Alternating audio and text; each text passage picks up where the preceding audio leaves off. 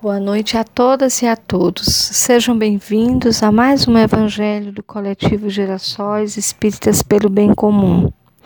Na noite de hoje, vamos dar sequência ao capítulo 19 e vamos ler e refletir num pequeno trecho que está no item 8.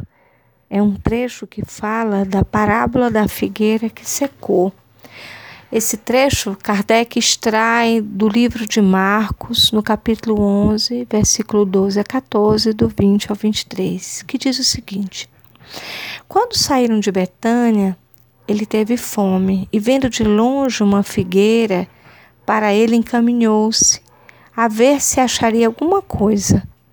Tendo-se, porém, aproximado, só achou folhas, visto não ser tempo de figos. Então disse Jesus à figueira: Que ninguém coma de ti fruto algum. O que seus discípulos ouviram? No dia seguinte, ao passarem pela figueira, viram que secara até a raiz. Pedro, lembrando-se do que dissera Jesus, disse: Mestre, olha como secou a figueira que tu amaldiçoaste. Jesus, tomando a palavra, lhe disse: Tende fé em Deus. Digo-vos em verdade que aquele que disser a esta montanha: Tira-te daí, lança-te ao mar, mas sem hesitar em seu coração, crente ao contrário, firmemente de que tudo que houver dito acontecerá, verá que com efeito acontece. Esta é uma mensagem que nos fala de muitas coisas uma delas é sobre a aparência, aquilo que é a aparência da figueira. Mas também esta é uma mensagem que fala de fé, do nosso compromisso com aquilo que mais desejamos. Então, para juntar esses pontos e conseguirmos um pequeno momento de meditação sobre esse trecho, nós vamos ler um pequeno pedaço da, da obra A Águia e a Galinha, de Leonardo Boff, num trecho em que ele fala a libertação começa na consciência. Ele conta essa história. A população ganense sempre alimentou forte consciência da ancestralidade de sua história e muito orgulho da nobreza de suas tradições religiosas e culturais. Em consequência, foi constante sua oposição a todo tipo de colonização. James Aggrey, considerado um dos precursores do nacionalismo africano e do moderno pan-africanismo, fortaleceu significativamente esse sentimento. Ele teve grande relevância política como educador de seu povo para libertar o país. Pensava ele a semelhança de Paulo Freire. Precisamos, antes de tudo, libertar a consciência do povo.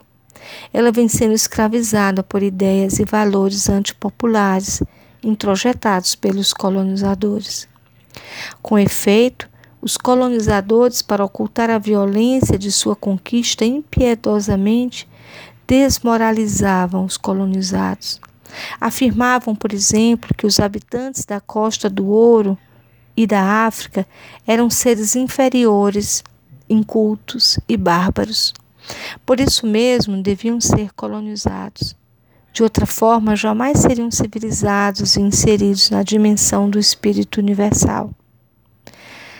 Os ingleses reproduzirem tais difamações em seu livro, seus livros, difundiam-se nas escolas, pregavam-na no alto dos púlpitos das igrejas e propagavam-nas em todos os atos oficiais.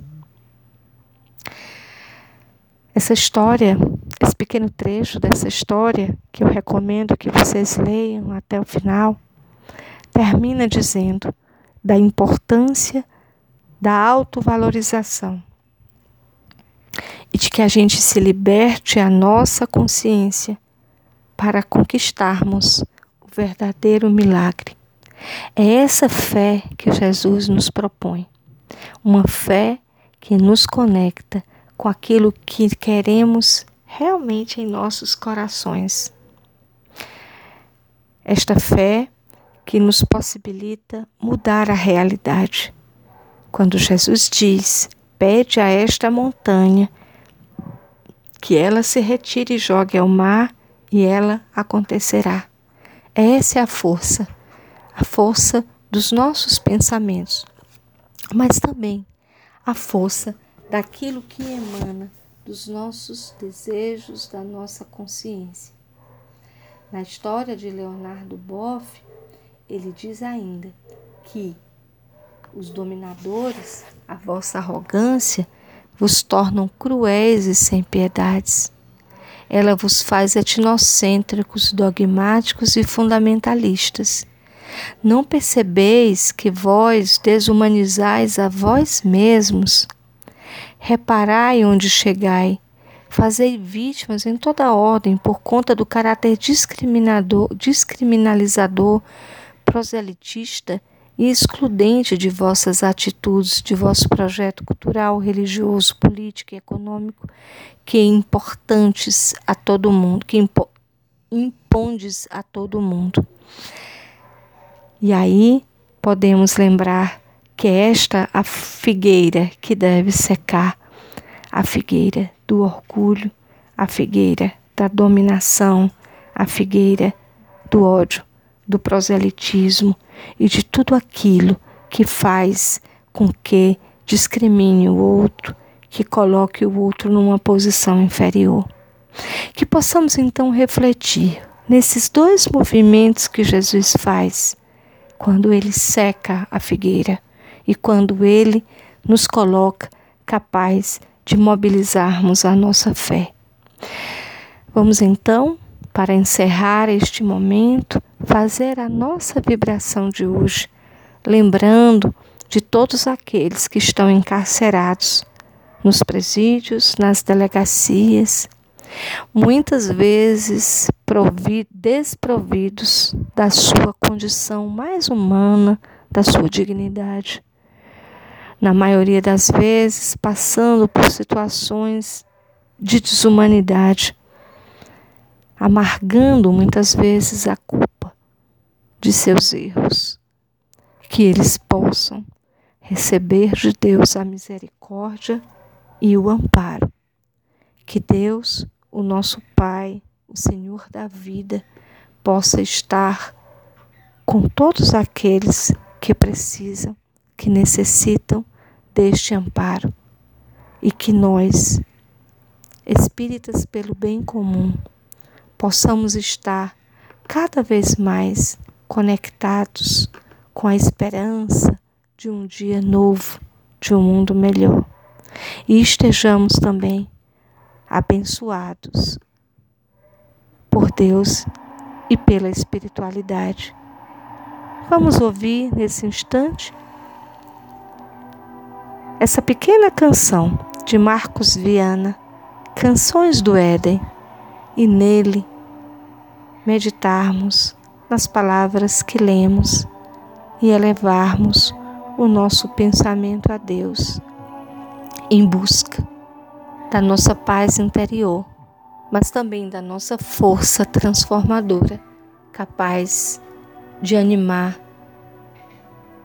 o mundo em busca da sua transformação e do progresso. Que assim seja.